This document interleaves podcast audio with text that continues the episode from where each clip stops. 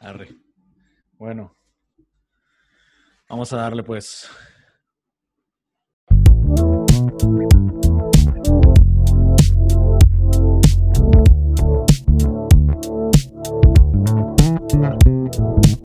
Hola gente, Eh, en esta ocasión por primera vez no voy a hablar solo, me da mucho gusto eso. Eh, tengo aquí como invitado en esta ocasión a un buen amigo, un amigo de mucho tiempo a quien estimo y de quien me interesa mucho su opinión y de hecho quien, quien propuso el tema de hoy que a mí me, me resultó bastante, bastante interesante eh, y creo que a muchos les puede resultar igual de interesante. Es Charlie Díaz. Charlie, ¿cómo estás? ¿Qué onda? ¿Todo bien? ¿Todo bien? ¿Qué dices? Un, un tema muy interesante el que, el que recomendaste ahora, güey, de necropolítica, así es la palabra acá, que suena, suena muy, muy impactante, ¿no? Acá un- una gran palabra, necropolítica, especialmente en la frontera de Estados Unidos y México, ¿verdad? Sí, de hecho, eh, pues es un artículo más que nada de una autora, pues doctora que se llama Ariadna Esteves. Sí. Ella eh, hizo una investigación en la migración entre Estados Unidos y México y viceversa, ¿no? Entonces, este, eh, pues ella empieza a formular una tesis y empieza a hacer investigación cuantitativa de la realidad que, que viven las personas migrantes entre Estados Unidos y México, ¿no? Y cómo hay unas políticas que empiezan a operar ahí en un sentido más eh, eh, como negligente, ¿no? Entonces ella, eh, en este artículo, pues comienza con identificando en esta realidad que hay como ciertas políticas que más que administrar a las personas, este, administran eh, la muerte. Entonces, Ahí el nombre. ahí ahorita vamos a abordar un poquito más de, de lo que dice. Y pues yo creo Sí, que sí, pues es un, es un tema pues social, es un tema muy, muy, muy, pero muy complicado, este, sobre todo pues para las personas que sufren esta necesidad de migrar Sí. y sobre todo cuando se enfrentan con muchos obstáculos, este, pues aquí sale una investigación muy, muy interesante, muy sabrosa. Bueno, y de hecho, tanto, tanto Charlie como yo somos, pues lo más probable que este video lo esté viendo gente que, que nos conozca, lo más probable a ambos o a uno de los dos, pero los dos somos del norte del país. Eh, yo específicamente nada más he vivido y conozco bien el trasfondo en Chihuahua, Chihuahua, pero Charlie, tú conoces un poco más la extensión de la frontera norte, ¿no? Sí, pues yo nací en Tijuana y digo, conforme iba creciendo, pues así de, de chavito, pues no, no te das cuenta de tantas cosas, ¿verdad? Pero ya que Claro. ya de grande empiezas a ver cosillas, empiezas a ver como situaciones y, Sí. este, y esta investigación que hace esta autora, Sí, porque de Pues- hecho es una cosa que ella misma menciona ahí, ¿no? De los, de los bolsones de desechabil- desechabilidad, pues están fuera de la urbe realmente, o sea, no es algo como visible así tan fácilmente, ¿no? Sí, y pues bueno, ese es un término que, que ella considera como una necropolítica, ¿no? Ahí ahorita vamos a hablar de esas Vamos tres que, que considera. Y sí, yo, yo he visto ciertas realidades, sobre todo cuando estuvo muy como muy presente la situación de las caravanas migrantes. Sí. Eh, pues yo tuve ahí la oportunidad de darme la vuelta allá a Tijuana, uno de, de esos bolsones que, que menciona la autora, que es básicamente una nave un industrial, una bodega donde la gente llega con su familia, hace una tiendita de campaña y este, está ahí días, semanas, incluso meses esperando eh, la Hasta respuesta. Hay de la- historias de años, ¿no? Incluso años de gente que dura años Sí, en que esos. están esperando la respuesta de, del asilo de Estados Unidos. Entonces, eh, mientras esperan, pues están es- en Tijuana viendo cómo, pues, cómo buscan el pan, cómo se... Sí, ganan en la condiciones, en condiciones pues, de calidad muy, muy baja, ¿no? De- Sí. deplorables, podríamos decir. Exactamente. Y de hecho, este, hay un dato curioso. Pues Tijuana es de las fronteras más transitadas en todo el mundo.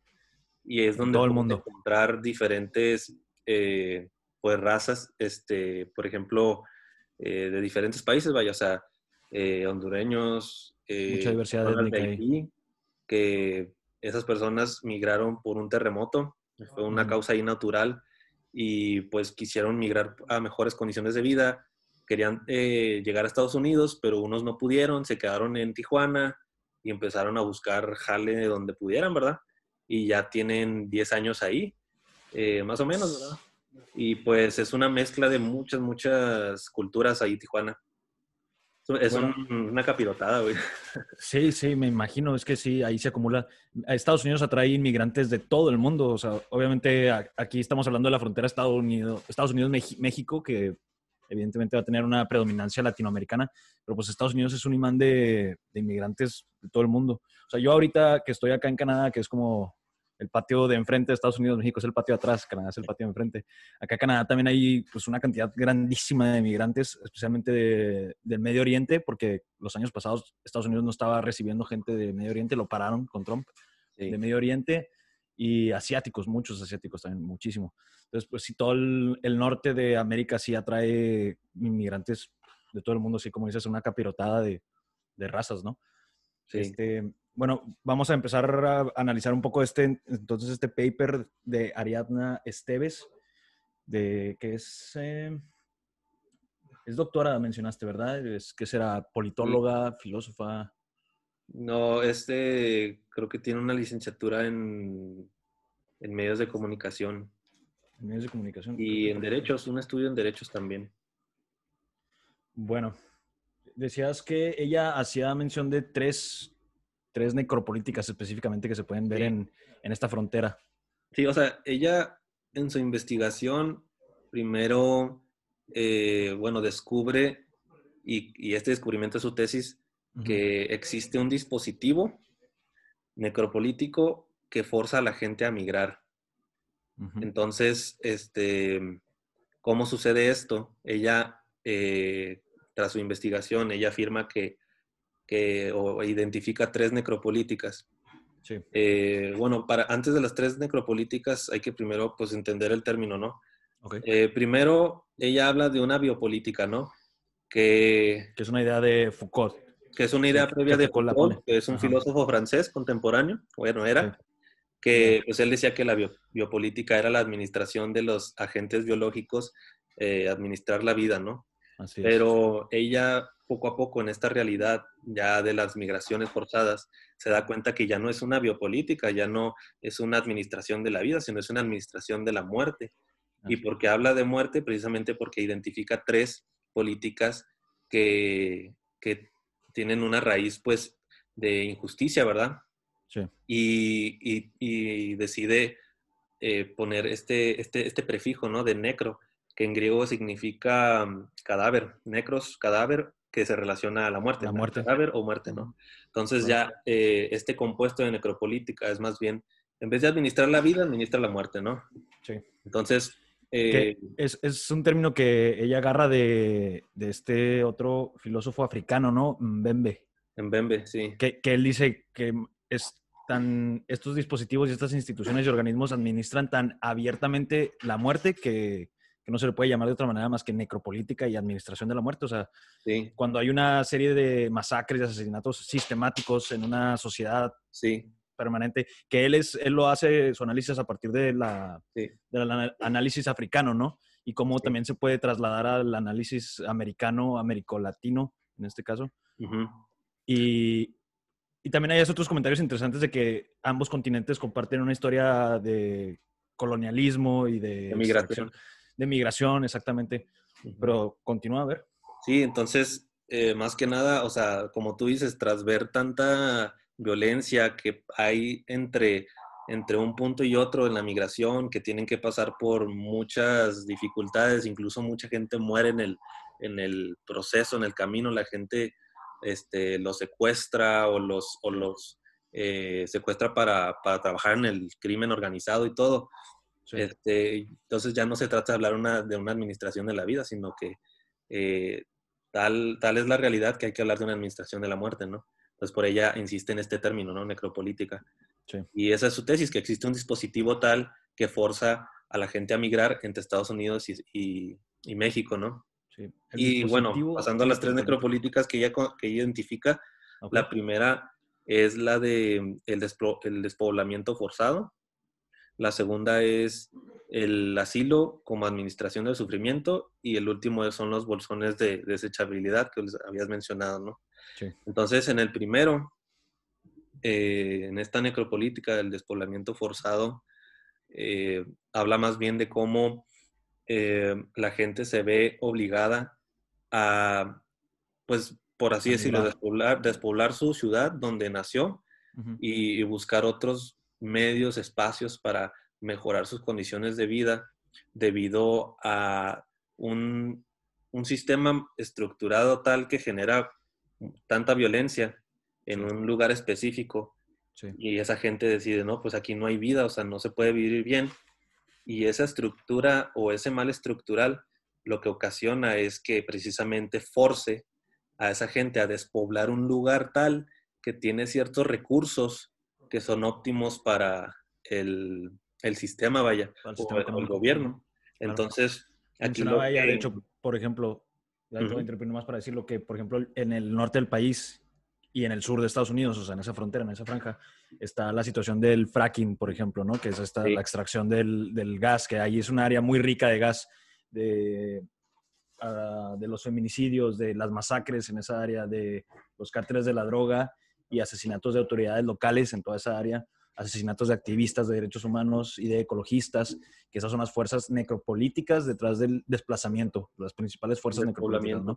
sí para acceder a la riqueza, a la riqueza de los recursos, ¿verdad? Sí, exactamente. O sea, cuando el gobierno ve un punto estratégico del fracking, como dices, que el fracking puede ser un ejemplo, ¿no? Hay otros ejemplos como Hay varios, claro. otros recursos este, que son como madereros, eh, agua. Prioridad para el gobierno, pero que en realidad, este, como uno no puede irrumpir así, este, de la nada en esos lugares donde hay pueblos, donde hay civilización, eh, para el fracking se tiene una resistencia.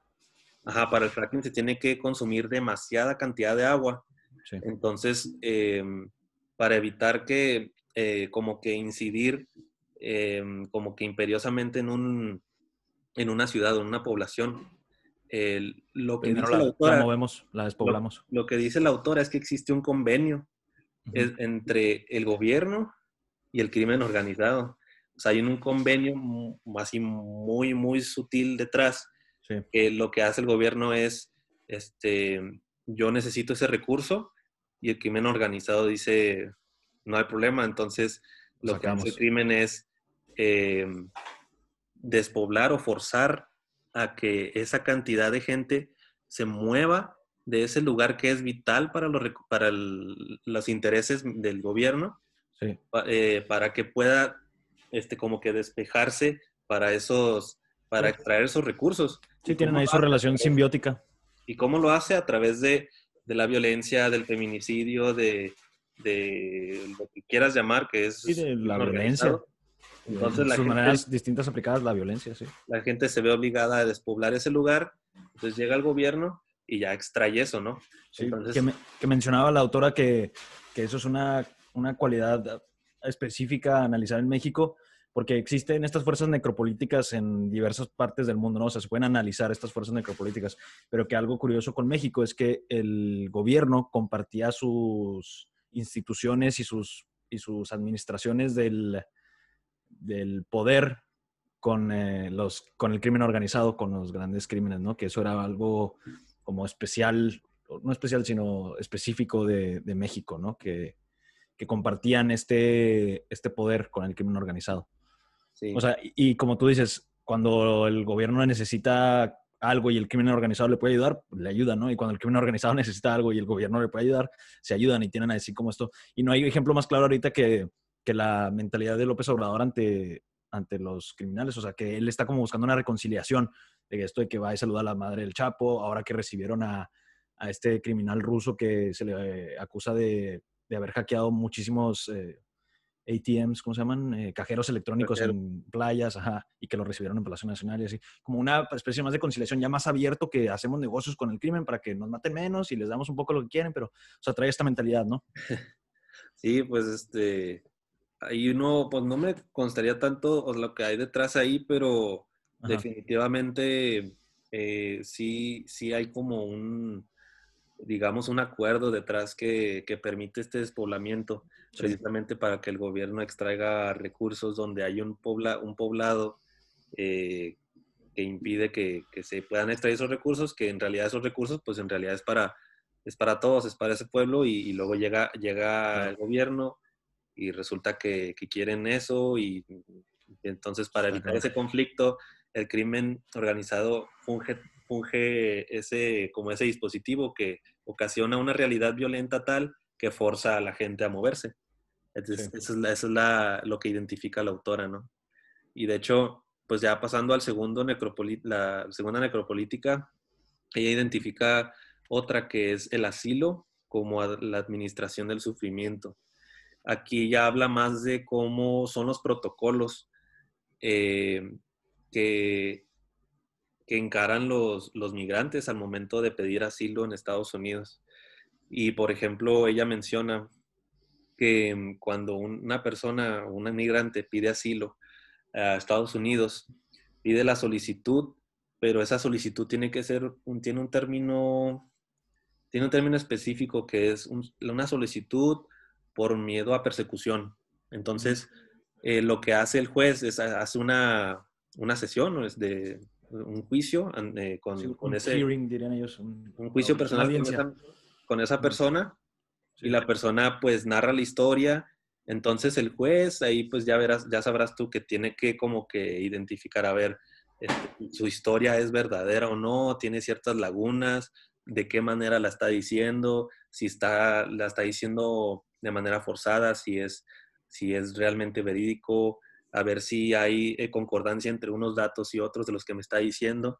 Entonces el juez lo que hace, hace como una deliberación y él está como que en toda su autoridad de decir, eh, su historia no tiene congruencia, por lo tanto no tiene validez, por lo tanto es negada su asilo, ¿no?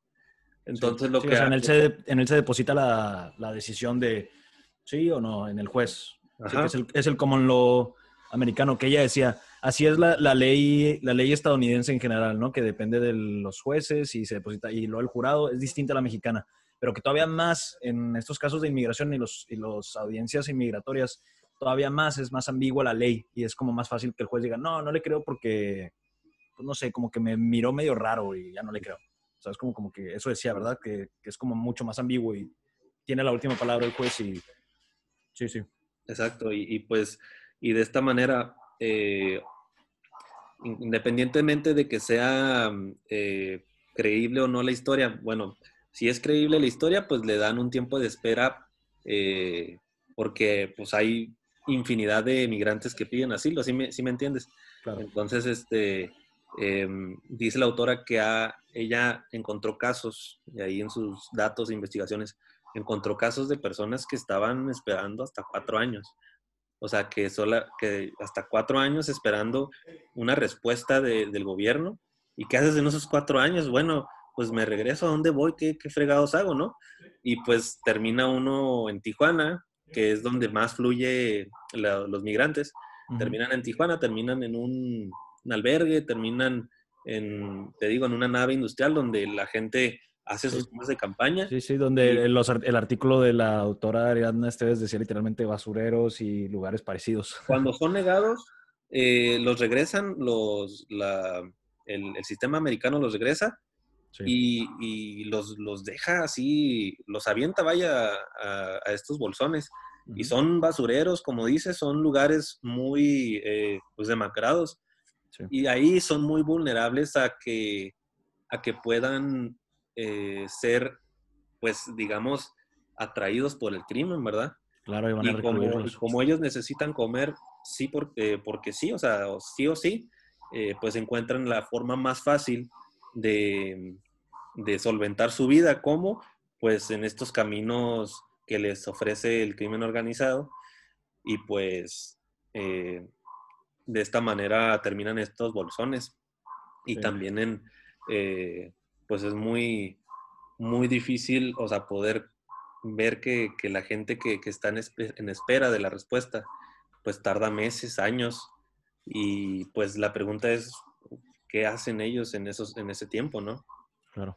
Ahí en, en Tijuana, otros se van, se regresan, incluso hay gente que se regresa, hay gente que se queda en Tijuana estancada, hay gente que les aceptan la, sí, es que, pero... es que también tenemos que tomar en cuenta que luego ya hicieron un viaje de varios cientos o miles de kilómetros y pues está cabrón también, o sea, obviamente ya quedan ahí varados, mucha gente quedan ahí varados y por eso es, por eso mismo estamos diciendo que son eh, dispositivos necropolíticos, porque literalmente se ven ahí intenciones de que esa gente está, de que está descartada, de que ya se pueden morir y no hay pedo, o sea, si sobrevives, pues qué bueno, si te mueres, pues eso es lo que estamos buscando, o sea, que no estorbes, que desaparezcas de, de, en medio, porque también mencionaba en un buen punto del, del paper la autora, que me pareció muy atinado, eh, la, el papel que juega el economicismo, que también son, son ideas de Foucault, el economicismo de global y de pues de toda la sociedad actual, ¿no? Que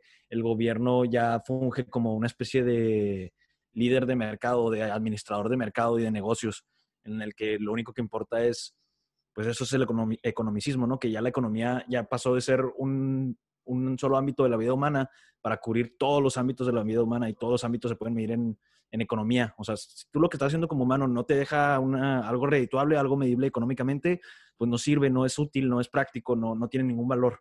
Por eso, por ejemplo, ahora todos estos dilemas filosóficos y estas charlas eh, más profundas y todo, pues parecen como inútiles, como de qué te sirve gastar tu tiempo en, en, eso y necesitas, ah, lo vas a hacer para tener muchos views y vas a tener dinero por las redes sociales, ah, bueno, entonces igual y sí sirve, pero lo tienes que hacer de una manera que lo vea mucha gente, ¿no? O sea, a todo le ponemos este filtro económico y eso aplica igual a nivel macro, y con los gobiernos que se vuelven, eso como dice el paper, administradores de negocios.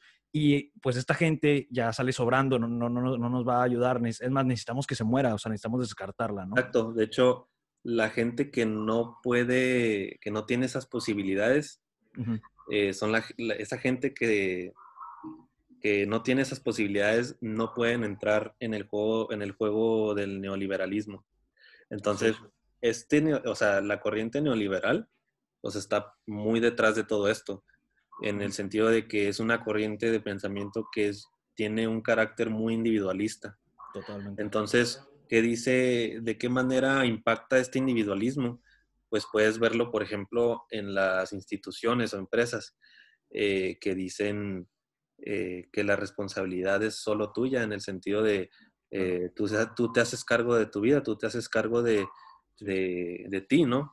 Entonces, por ejemplo, en, en las generaciones de nuestros padres, había una política empresarial que te daba cierta estabilidad, o sea, te daban beneficios, te daban estabilidad con el, como, como incentivo, con el fin de que siguieras en, en una, en una empresa, ¿no? Eh, siendo fiel.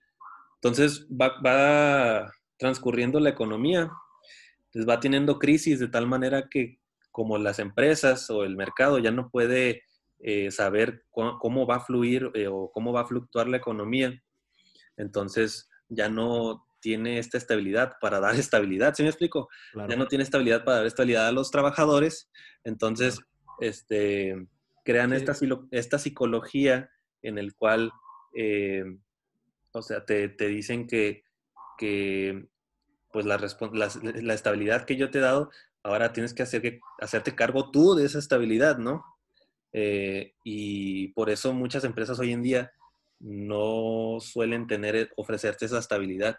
Entonces, eh, en este juego neoliberal o individualista, quienes no pueden o no tienen las posibilidades para conseguir trabajos de ese tipo, que son las clases pues medias bajas, ya no entran en, este, en esta corriente o en este neoliberalismo de tal manera que como este neoliberalismo ya se da cuenta de, eso, pues lo que hace es, bueno, vamos a, moverlos, que ahí es donde identifica la autora el despoblamiento forzado. Que, los, los, los, mueves de tal manera que, en algún punto, pues, pierdan la vida.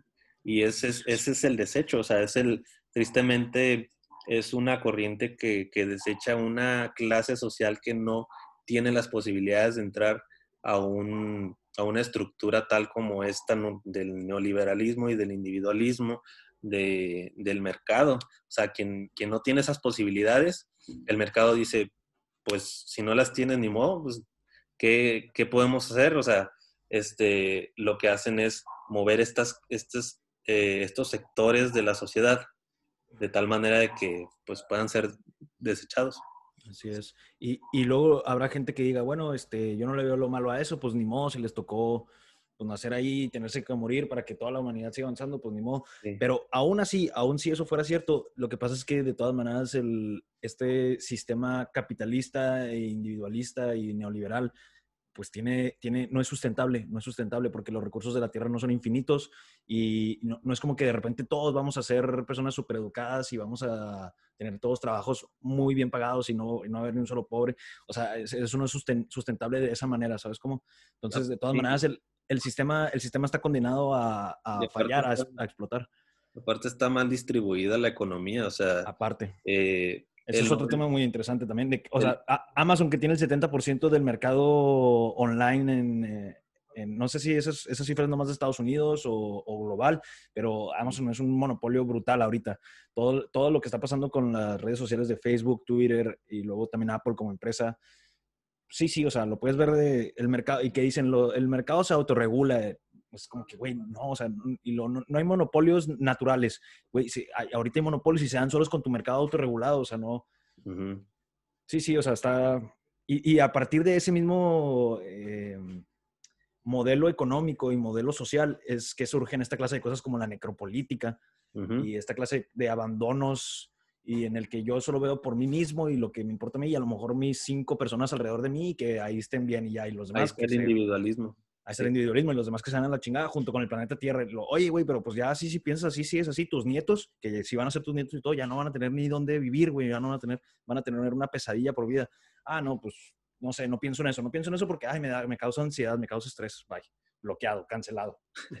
Sí, exacto. Y de hecho, hablando de la mal distribución de la riqueza que te comenté, por poner un ejemplo burdo, ¿no? El 10% de la población cuenta con, los 90, con el 90% de los recursos en la Tierra y el 90% de la población cuenta con el 10% de los recursos. Esto está, no, lo, no está compensado. Entonces, de, a, partir de esa noción o de esa primera instancia, se va moviendo el mercado. Entonces, quienes no tienen esas posibilidades de entrar al mercado, pues son, son desechados, son marginados. De ahí viene la palabra, la, la palabra marginado. La palabra marginado es la gente que está, digamos, imagínate un círculo la gente que está en la periferia, ¿no? En la circunferencia, ellos, o sea, claman por entrar al sistema para un bienestar, pero como no tienen esas posibilidades reales, pues el mismo sistema los va empujando hasta morir. Por eso aquí la autora habla de una necropolítica, un necropoder que mueve este mercado y desecha a estas clases sociales. o sea, es terrible. O sea, para mí se me hace algo inhumano totalmente. No sé qué opinas tú. Sí, totalmente, totalmente. O sea, mm, no podemos, yo creo que la mayoría de la gente, obviamente hay gente porque la moral es como muy subjetiva, ¿no? Podemos coincidir en eso. Y habrá gente que sí sea consciente de todo esto que hablamos y que, y que tenga la opinión de, pues ni pedo, se la pelaron los, se la pelaron los pobrecitos. Sí, la típica frase, pobre es, el pobre es pobre porque quiere. No, hombre, eso, es, ignorancia, es, un, ignorancia total. Eso es tener una perspectiva muy sesgada de la realidad. Sesgadísima, claro. sesgada y con una falta de información total. Y si ya tienes la información, pues ya, como dices tú, es solo sesgo, es no quererlo ver. Porque luego también la, la autora mencionaba que los países que sufren esto, obviamente, son los países económicamente subordinados, porque lo pone ya todo bajo el lente económico, que es como nos regimos, ¿no? De que ahorita ya el, economicismo, lo que decía ahorita, que ya la economía invade todas las esferas. Bueno, pues son los países económicamente subordinados, que, esos, que ¿quiénes son esos países? Pues los países de tercer mundo, los países en vías de desarrollo, que es como les gusta que les digan. Eh, sí, o sea, en vías de desarrollo, pero que en realidad estamos en un tercer mundo, la verdad. Así es, sí, sí, que, que o sea, ese desarrollo siempre es, es, lo mismo, es la administración de la esperanza, como, como es la, es nuestro, la cultura de la esperanza, sí. La cultura de la esperanza, como nuestro actual gobierno, o sea, es, solo lo que te vendo, no es que estemos mejor ahorita, es más, de hecho estamos peor que, que, nunca, pero, ah, la esperanza, o sea, va a venir lo mejor y viene lo mejor, y, ah, es un país que se, se está llama, desarrollando, no es un país que estamos explotando, es un país que estamos, que se está desarrollando. ¿Cuándo se va a terminar de desarrollar? ¿Cuándo va a ser desarrollado? Ah, no, pues en el futuro, a lo mejor tú no lo ves, pero, pero se está desarrollando.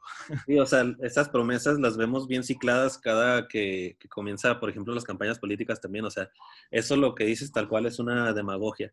Y la, la, demagogia sale y ocurre en todos los países, ¿verdad? Sí.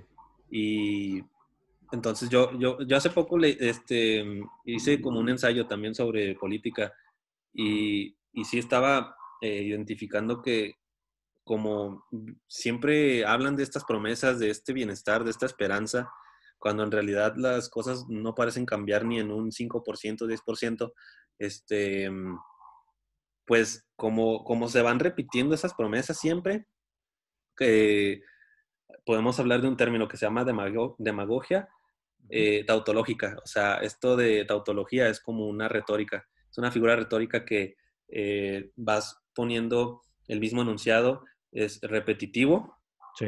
eh, pero como viciado. Entonces, la política, en este caso la mexicana, pues es una demagogia, es decir, unas eh, como enunciados que a la gente le, les encanta oír eh, con la esperanza de, de, que así suceda. Y luego, como se va repitiendo y se cicla como esta política, pues sale el término, ¿no? Sea, entonces, este... Sí, que es algo cíclico.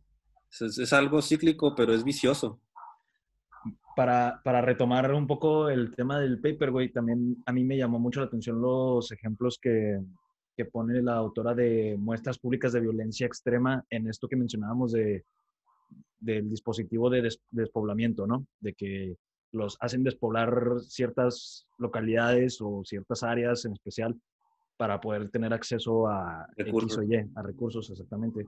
Ya sea que sea una posición geopolítica importante o que sea una posición con el recurso natural tal o cual, o incluso también por eh, represalias del crimen organizado, porque como decíamos, a veces es para beneficiar a un lado del poder, que es el gobierno, a veces es para beneficiar a otro lado del poder, que es el crimen organizado. O sea, en México es un poder importante, México es un país sin Estado de Derecho completo, cuando a lo largo de todo el país, sobre todo en algunos estados más que otros, cuando a lo largo de todo el país tienes poblaciones en las que realmente así, de facto, de facto, no, no existe un Estado de Derecho, o las leyes que, que, creemos que aplican todo el país no aplican ahí, se aplica la ley de, ah, no, es que aquí este pueblo es del cártel tal y, y así, aquí se hace así, así, ya está, ya está, y literalmente no se mete el ejército. Y eso se sabe a voces, a voces grandes, pues. Pero bueno, ella mencionaba ejemplos de masacres le, y solo se limitaba a poner las cifras y ejemplos del sexenio de Calderón. Ah, eh, sí. Del 2006 al 2012. ¿Ahí las tienes? Aquí tengo unas. Sí. Decía que se registraron 68 masacres, 68 masacres en todo el país en el sexenio de Calderón, 68. Sí. Los dos estados más afectados fueron Ah, no, no es cierto. Son los cuatro estados más afectados que tienen más del 50% de todas estas masacres fueron Tamaulipas y Chihuahua en el primer lugar con 11 casos de masacres cada uno, uh -huh. luego Durango con 9 y luego Guerrero con 7. Y luego anoté aquí también unos ejemplos más específicos, güey. Mira, por mencionar una de nuestro estado, que una de las 11, el artículo se refiere a la de Villas de Salvarcar en 2010, en Ciudad sí. Juárez, donde presuntos sicarios porque esa es otra cosa también. En México hay un nivel de impunidad del 99% y no son cifras exageradas, del 99% de impunidad general.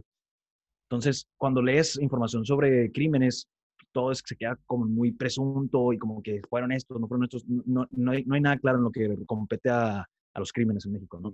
Bueno, presuntos sicarios dispararon contra 60 estudiantes entre 12 y 15 años, decía el, el artículo, matando a 16 e hiriendo a 12.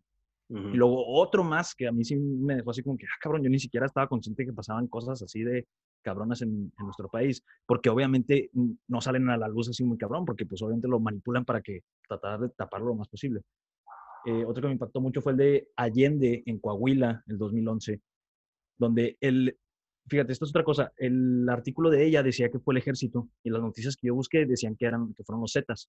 Y lo busqué también de activistas este, separados y todo. Entonces, sí había algunas discrepancias. Y como te digo, pues es que luego a la hora la hora es como difícil.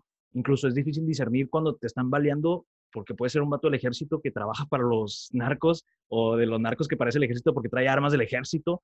Está, está muy cabrón. Pero bueno, el paper decía que era el ejército. Irrumpió en el pueblo, quemó negocios y secuestró a 300 personas, Carlos, 300 personas.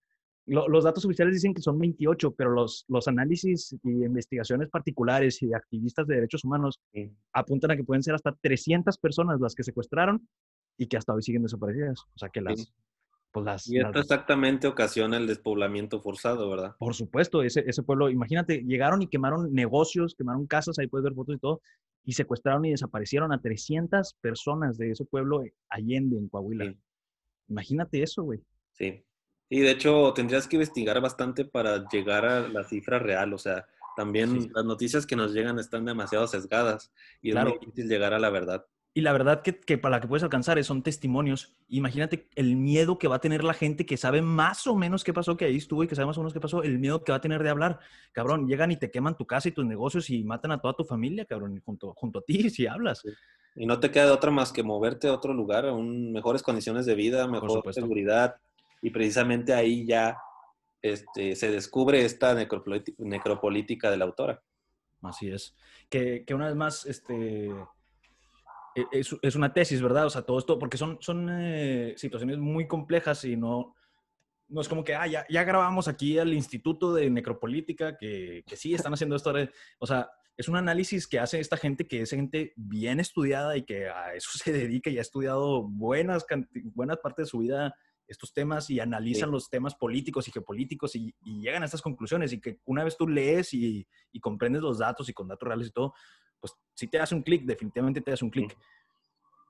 Sí, son teorías que están sustentadas, o sea, con investigación cualitativa y cuantitativa. Y ahí en el artículo vienen datos, como dices, este, atentados y, masacres como las que mencionaste, que en realidad, pues, de fondo hay un, eh, como la teoría que, que, identifica la autora, que hay como un convenio detrás en el sentido de, de despoblar forzadamente a la gente que, que no tiene la, posibilidad de entrar en el neoliberalismo, en la competencia de mercado, todo este rollo, ¿verdad?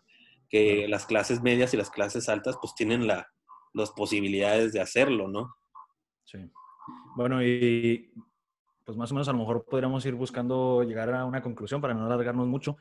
Eh, ¿qué, cómo ves, qué análisis haces así como así muy por encima de todo esto? ¿Qué ves? Que, ¿Cuál es como que tu último pensamiento, güey? Pues yo estaba pensando que podríamos como ver, ok, o sea, está la realidad, ¿no? Está esta realidad de estas necropolíticas, está mm, eh, este neoliberalismo detrás que, que forza a la gente que no tiene las posibilidades, que los forza a desplazarse y llegar a un punto en el que pues, eh, se desechan o, mueren en el intento de, buscar mejores condiciones de vida. Ok, está esta, esta realidad, pero pues qué soluciones podemos ver, ¿no? Y, qué soluciones son realmente efectivas y no tanto ingenuas, ¿no? Porque luego nos venden la idea de en ti está el cambio, ¿no? O sea, eh, solo tú puedes hacer el cambio y... Una vez más la trampa del individualismo. Es un discurso individualista, exactamente. Entonces, estamos en una realidad estructural, o sea, es, una realidad eh, de una injusticia estructurada y sistemática. Entonces, la el individuo no, no, puede... no, puede... hacer injerencia, un individuo no puede hacer injerencia en la estructura. No, o sea, nos desborda eso. Entonces, ¿qué soluciones hay? Y pues permíteme decirte, yo lo que veo es, bueno, em, tres, tres, tres puntos, ¿no? O sea, primero, darnos cuenta de que, de que estos discursos de, de bienestar y mejoramiento que vienen del sistema, pues son discursos nada más individualistas, ¿no? Sí. El segundo es...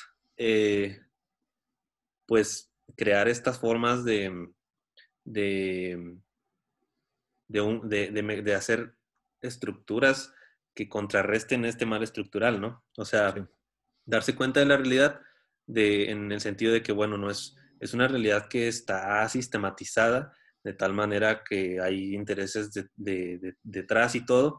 Y finalmente el tercer punto, buscar formas concretas y efectivas de, crear un bien eh, estructural. Eh, pero no sé, para llegar a un bien estructural no puedes llegar de manera individual. Entonces, en este tercer punto, yo insistiría en que em, tenemos que recuperar el sentido de colectividad, ¿no?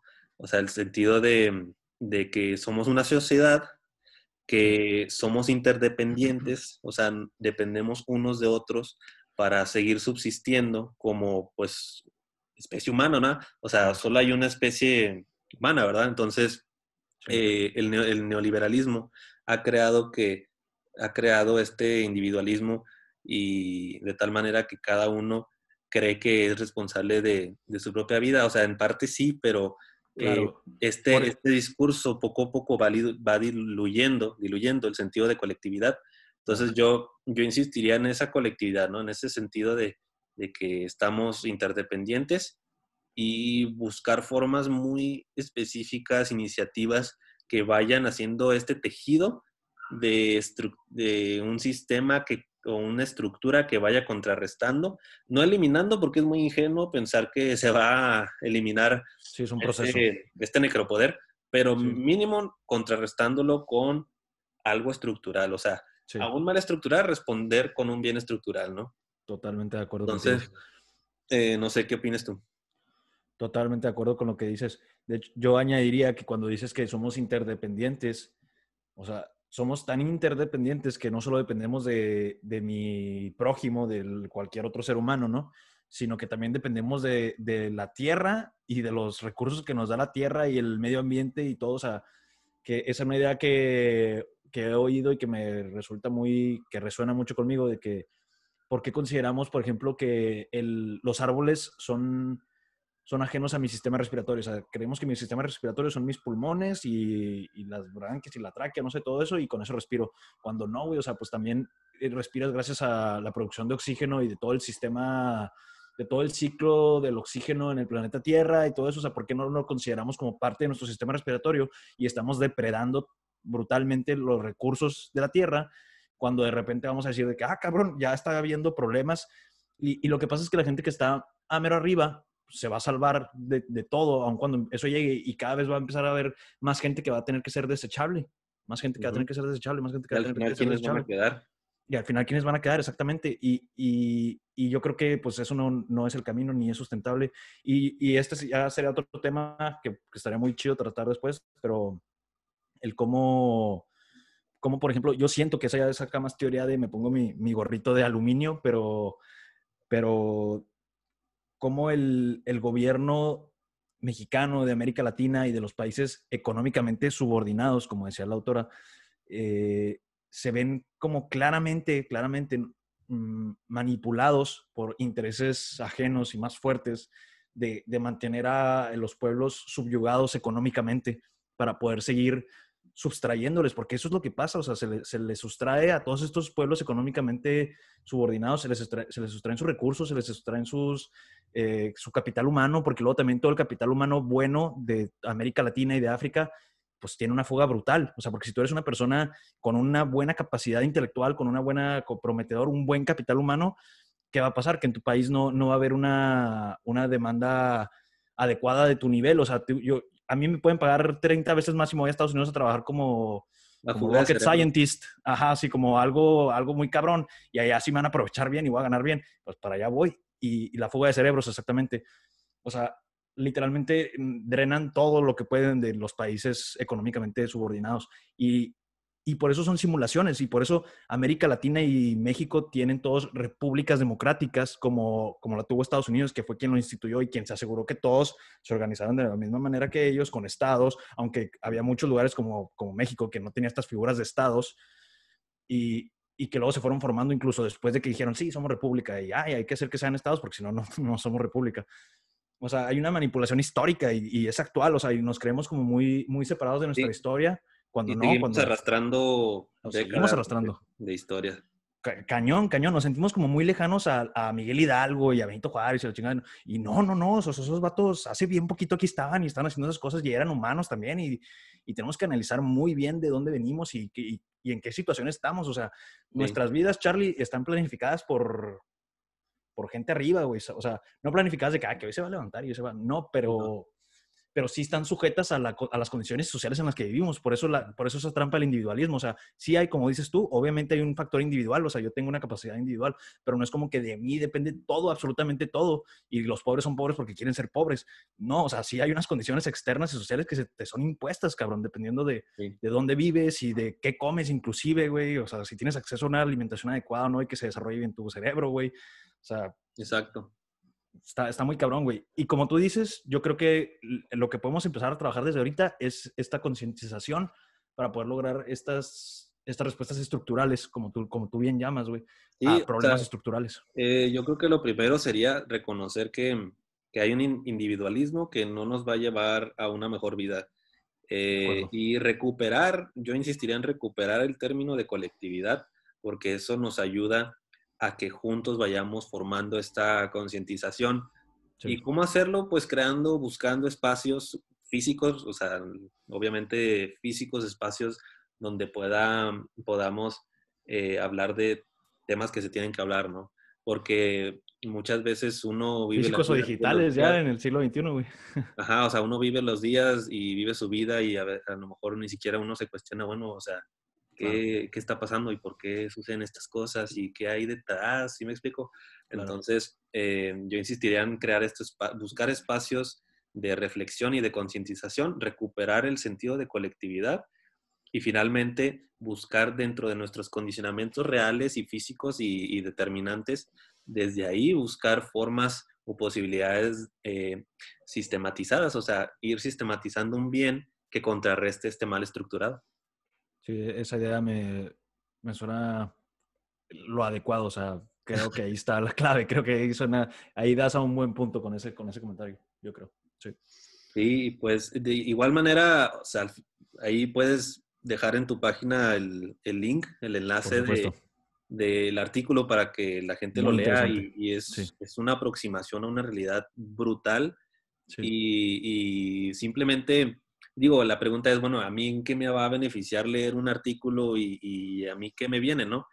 Y pues simplemente es, pues, eh, para precisamente concientizarnos de, de, qué manera está operando el mundo hoy en día, eh, cuál es la corriente que nos está como que induciendo o moviendo a ciertos intereses que no son nuestros, son de otras personas. Así es. Dejar, dejar, de, dejar de dejar las cosas importantes en manos de, otra gente. Nos estamos dejando el, el, rumbo de la vida y de la sociedad, de la humanidad completa, en manos de... De una esfera de, algunos pocos, exactamente, de una pequeña esfera. Estamos dejando todo, todo, todo el futuro de la humanidad en las manos de unos pocos que ya han demostrado que, que están pervertidos totalmente por la por el modelo económico actual y por el modelo ideológico actual. O sea, están pues, pues, no, va hacia, hacia el bien, porque esta noción equivocada de que la humanidad está permanentemente mejorando y permanentemente evolucionando y cuando no, no, ajá, no es así, no es, no es tan fácil como decir, ah, la tecnología nos va a salvar siempre, siempre van a desarrollar algo nuevo de tecnología que va a salvar todo, es como que, güey, no, no, Sí, sí. Pues Charlie, eh, excelentísima plática, güey, excelentísima plática. Sé y espero, espero más bien, espero saber que que hablaremos muchos más temas aquí en este medio, güey, y en más en un futuro. Pero, pues muchas gracias una vez más, mi hermano, y seguimos en contacto. No, de nada, pues igual este por, pues por la invitación, o sea, está muy chido hablar de estos temas y, y pues qué mejor que tú mismo has creado un espacio para, para hablar de, de, esto que yo, yo creo que, fíjate, yo mm, he estado también como que publicando cosillas ahí en mi espacio, en mi Facebook y todo, y la gente comenta, o sea, la gente empieza a comentar tu punto de vista y Facebook ya no es un espacio de, de, simplemente compartir tu vida, fotos, o sea, es un espacio de protesta, es un espacio ya de protesta de, de opiniones, pero tiene sus negatividades, o sea, tiene sus consecuencias, o sea, empiezan a polarizarse las cosas y esto también causa un conflicto enorme. Entonces pienso yo que, que, es muy importante considerar que ya estas generaciones poco a poco vamos como que concientizando más qué está pasando, para qué y cómo, ¿no? Eh, y, yo creo que es muy importante retomar estos temas y pronto pues hablar de otro, ¿no? Y, pues con mucho gusto. Y pues yo te felicito, Fabián, por, por esto, por este, por este espacio, aunque sea digital, eh, para concientizar de, de, estas realidades. No, gracias, mi Charlie. Como diría el buen Ben, Parker, las, las, redes sociales son una responsabilidad y con una responsabilidad, ah, no, son un gran poder las redes sociales y con un gran poder viene una gran responsabilidad. Ese es el problema, ¿no? Exacto. Bueno, gracias, mi Charlie. Nos vemos en otra ocasión. Sí. Gracias a todos por escucharnos. Sale. Chido.